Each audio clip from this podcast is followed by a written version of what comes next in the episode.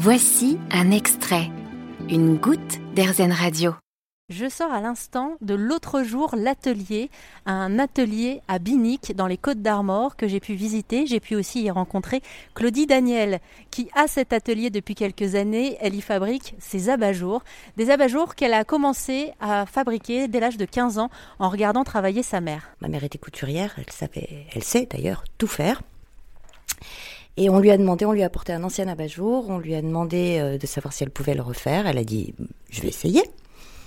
Elle l'a démonté. Et puis après, elle a créé tout un tas de modèles. Et donc, j'avais 9 ans à l'époque et j'ai commencé à faire des abat-jours avec elle. J'avais 15 ans. Alors là, vous avez pris le kit de l'abat-jour. Le kit de l'abat-jour. Une carcasse, du tissu, du fil, des aiguilles et un ciseau. Les modèles que je préfère faire, évidemment, moi, c'est le plissé, évidemment. Le contre-collé m'intéresse beaucoup moins.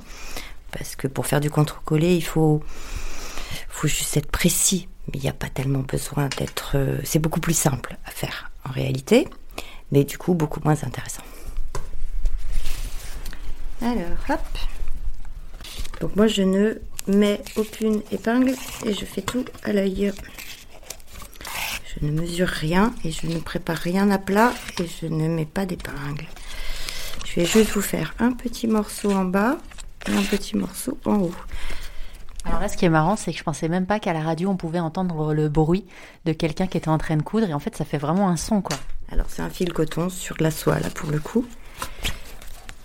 la plupart des plissés sont faits en soie. C'est quand même là-dedans qu'il y a le plus joli résultat. La tenue du tissu, euh, c'est ce qui se tient le mieux. Donc là, il y a la, c'est une première, il y aura une autre couche de, tissu autour ou pas? C'est d'abord le corps de la bajour.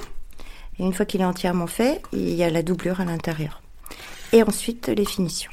Quand je pense à moi qui ai du mal à repriser mes, mes chaussettes et je vous, fais, je vous vois faire ça, parce que ça va vite là quand même. Hein. Je vous cacherai pas que je ne reprise pas mes chaussettes. et je ne fais pas non plus mes ourlets, je demande encore à maman. Ah. Claudie Daniel qui vous attend donc, dès que vous en aurez l'occasion, à Binic dans son atelier qui s'appelle L'autre jour.